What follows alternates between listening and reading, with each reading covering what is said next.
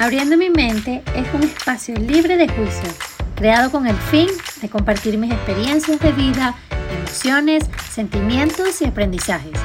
Iremos juntos hablando de temas interesantes, haciéndonos preguntas y reflexionando un poco de la vida. Yo soy Natalia Partida y en este espacio me acompañarán abriendo mi mente.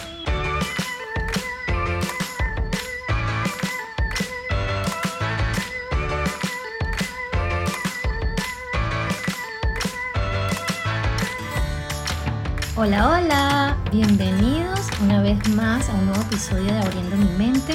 Antes de entrar de lleno en el tema, quería agradecerles a todos por la receptividad que está teniendo el podcast, por sus mensajes, sus comentarios. Es muy bonito cuando puedes conectar, compartir experiencias y sentirnos identificados, como que no estamos solos en este camino de la vida. Dicho esto, hoy vamos a hablar de las creencias limitantes. ¿Habían oído hablar ustedes antes de las creencias limitantes? ¿Qué son? ¿Cómo se originan? ¿Cómo detectarlas y cómo eliminarlas?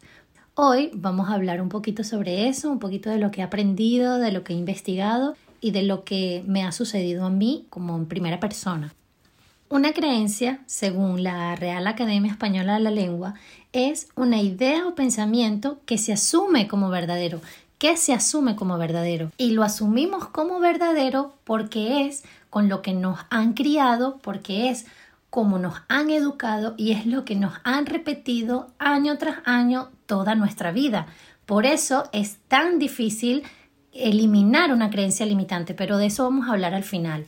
Las creencias limitantes son ideas o pensamientos que consideramos como ciertos sin que necesariamente lo sean y que condicionan nuestra vida, cómo nos relacionamos con nuestro entorno, las decisiones que tomamos y cómo afrontamos nuestra vida. Estas creencias se adquieren en nuestra niñez y se ven influenciadas por tres factores principales. Nuestro entorno, las opiniones de los demás y las experiencias que vivimos. Imagínense un niño de 4 o 5 años que tiene un berrinche, una pataleta, y la mamá lo que le dice es, no llores, que estamos en la calle, no llores, que tú eres fuerte, no llores, que mm, la gente te va a ver llorando. ¿Qué le queda grabado a ese niño? A ese niño le queda grabado que llorar es un acto de debilidad, que llorar es un acto que se tiene que hacer escondido donde nadie lo vea y que no puede expresar los sentimientos que tiene en ese momento de esa forma. Entonces, ¿qué pasa? Ese niño va a crecer con la creencia de que llorar en público está mal, de que llorar es de débiles, de que llorar es de niñas. Y va a limitar al adulto de mañana a poder expresar sus sentimientos y sus emociones de la manera que lo considere. ¿Por qué? Porque desde pequeñito lo programaron a que llorar está mal. Y aquí es donde la cosa se pone interesante, porque esos programas forman redes neuronales en nuestro cerebro que se van consolidando con el tiempo. Mediante sinapsis, las neuronas se van comunicando y cuando la creencia limitante se manifiesta o cuando es reconfirmada, esta red neuronal se va haciendo cada vez más sólida. Muchas de estas creencias suelen estar albergadas en nuestra mente subconsciente. Nuestra mente subconsciente representa el 95% de nuestros pensamientos y procesa más o menos 20 millones de bits por segundo, mientras que nuestra mente consciente representa un 5% de nuestros pensamientos y procesa la información a unos 40 bits por segundo. Miren la diferencia, es decir, que cuando nosotros somos conscientes de algo, ya nuestra mente subconsciente ha ido y ha venido muchísimas veces antes de que nosotros podamos ser conscientes de lo que estamos pensando. Al tener claro esto, ahora nos preguntamos, ¿cómo sé que tengo una creencia limitante que me está retrasando en mis metas, que me está estancando en mis sueños que quiero conseguir? ¿Cómo las detecto? Bueno, les voy a contar según mi experiencia cómo estoy logrando poco a poco transformar una creencia limitante que yo tenía en una creencia potenciadora, porque esa es la idea, detectar las creencias limitantes y luego transformarlas y así usarlas para nuestro beneficio.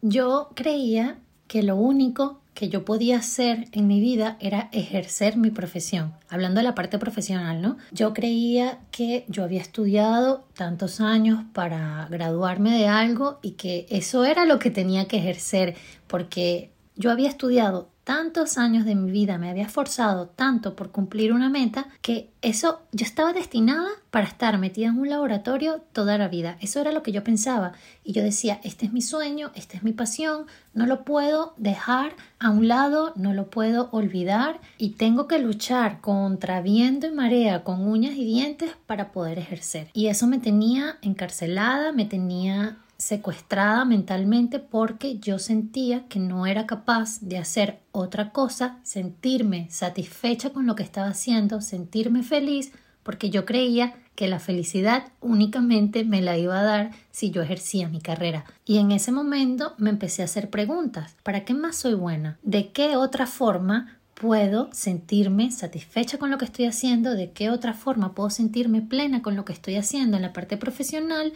Sin necesidad de ejercer bioanálisis por ahora. Y haciéndome esas preguntas, cuestionándome absolutamente todo lo que hacía, cómo lo hacía, fue que logré autoconocerme, que es el segundo paso para poder detectar las creencias limitantes. El autoconocimiento es hiper mega importante porque cuando tú conoces qué te gusta, qué no te gusta, cuando tú estás claro de las opciones que tienes, entonces se empieza a abrir el panorama, abres como una ventanita en donde descubres que no nada más eres bueno para eso, por ejemplo, que te gustan otras cosas, que te puedes dedicar a otras cosas y ahí es donde empieza el autodescubrimiento. Y es que también tenemos muchísima presión social porque cuando te gradúas, inmediatamente lo correcto, entre comillas, es que te dediques a eso para toda tu vida y no siempre es así, no siempre es así y me costó muchísimo entenderlo. Y cuando fui capaz de aceptar radicalmente que me puedo dedicar a otra cosa y que puedo hacer miles de cosas más que me hacen feliz, mi mundo cambió por completo. Mi creatividad se vio potenciada, mis relaciones con los demás se vieron potenciadas también, me quité ese peso de encima que tenía, esa culpa que sentía por no poder ejercer mi carrera. Y aquí juega un papel muy importante la terapia. Yo hablé con mi psicóloga sobre este tema a ella le pareció súper interesante que pudiera detectar que esa creencia limitante me estaba estancando y no me estaba permitiendo pues desarrollar otras capacidades que también tengo. Es por esto que el tercer punto es buscar ayuda profesional. Si tú sientes que no lo puedes manejar solo, busca ayuda. Si te sientes estancado o si por ejemplo quieres hacer algo y no te atreves por el que dirán o no te atreves porque tú has crecido toda la vida con una idea y ahora a los treinta y pico de años cambiarla suena como raro, ¿no? Es difícil, no se crean, es bastante complicado y ahí es donde entra en juego nuestro trabajo y nuestro compromiso con nosotros mismos. Perfecto, ya la detecté, ya sé que tengo una creencia limitante, ¿cómo la elimino? Desafiándolas. Las elimino desafiándolas. Si crees, por ejemplo, que no puedes hacer ejercicio, comprométete contigo a hacer ejercicio dos veces por semana, luego tres veces por semana y verás que con el tiempo, poco a poco, tú mismo vas a ir disolviendo, deshaciendo y tumbando esas creencias que te limitan a hacer cosas que quieres hacer. Y para muestra, un botón. Yo estuve mucho tiempo creyendo que, que, solo era buena para una cosa y cuando me di la oportunidad de abrirme a nuevas experiencias y de practicar cosas distintas, me di cuenta de que podía hacer infinitas cosas con la cual sentirme feliz y sentirme plena. Hasta un podcast salió, imagínense. Entonces, como digo, podcast puede ser mil cosas más. Por eso el mensaje final de este episodio es cree en ti Créetelo. Si quieres ser lo que quieras ser, créetelo, actúa como tal, trabaja por ello, lucha por ello, no te limites por las opiniones de los demás, por cómo creciste, por cómo te educaron. Si tú consideras que eso no es adecuado para ti en este momento, puedes cambiar. Tienes derecho a cambiar y tienes derecho a darte la oportunidad de ser lo que quieras ser. Aunque te equivoques, de eso se trata la vida, de equivocarse, de aprender y seguir nadando. Con esta reflexión final me despido por el día de hoy. Espero que les haya encantado este episodio. A mí me fascinó hacerlo. Este tema me apasiona. Si el episodio te gustó, compárteselo a alguien que tú creas que le pueda ser útil. Muchísimas gracias por escucharme y nos vemos el próximo domingo. Adiós.